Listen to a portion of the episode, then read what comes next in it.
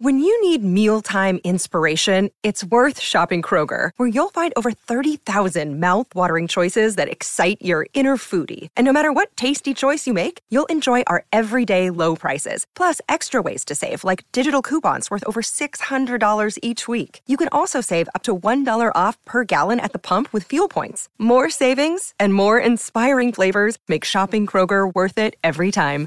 Kroger, fresh for everyone. Fuel restrictions apply. Another day is here, and you're ready for it. What to wear? Check. Breakfast, lunch, and dinner? Check. Planning for what's next and how to save for it? That's where Bank of America can help. For your financial to-dos, Bank of America has experts ready to help get you closer to your goals. Get started at one of our local financial centers or 24-7 in our mobile banking app. Find a location near you at bankofamerica.com slash talk to us. What would you like the power to do? Mobile banking requires downloading the app and is only available for select devices. Message and data rates may apply. Bank of America and a member FDIC. Comment savoir si je suis hypersensible? Merci d'avoir posé la question. Selon la psychologue américaine Hélène Aron, pionnière des recherches sur l'hypersensibilité, 30% de la population serait concernée par le sujet. Or, si elle n'est pas bien identifiée et bien assumée, l'hypersensibilité peut être vécue comme une souffrance. Je sais.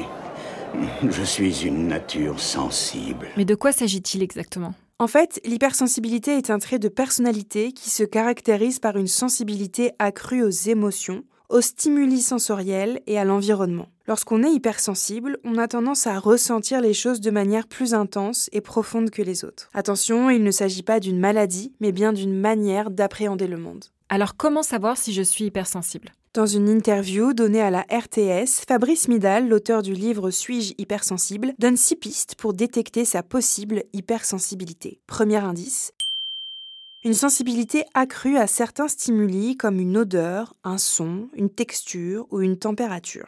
Deuxième indice, une faculté à être émotionnellement touché par des choses qui ne te concernent pas personnellement. Si tu pleures en écoutant un reportage à la radio ou en regardant un film par exemple. Troisième indice, une forte empathie avec les autres. Si ton collègue est de mauvaise humeur, tu t'en rends compte immédiatement. Quatrième indice, un fort besoin d'authenticité dans tes relations personnelles, tu ne supportes pas les discussions superficielles ou les relations vides de sens. Cinquième indice, une certaine faculté à percevoir les choses doublée d'une forte créativité. Et enfin, dernier indice, une logique un peu différente des autres, avec l'impression d'être souvent à rebours de la majorité. Est-ce qu'il faut cumuler tous ces traits pour être hypersensible? Pas forcément, mais si tu te reconnais dans le portrait général de l'hypersensible, il y a de fortes chances que tu le sois. Si le terme hypersensible est très en vogue, il ne s'agit pas seulement d'une mode. Dans une étude publiée en 2014 dans la revue Brain and Behavior, les chercheurs de l'université de Stony Brook aux États-Unis ont démontré que l'hypersensibilité est visible au niveau de l'activité cérébrale. En étudiant les cerveaux de personnes hypersensibles grâce à l'imagerie médicale, les chercheurs se sont rendus compte que les neurones miroirs qui nous permettent de traiter et d'interpréter les émotions des autres sont beaucoup plus actifs que la moyenne. De même que l'insula, cette petite structure cérébrale qui est le siège de la conscience et qui nous apporte une vision plus subjective de la réalité.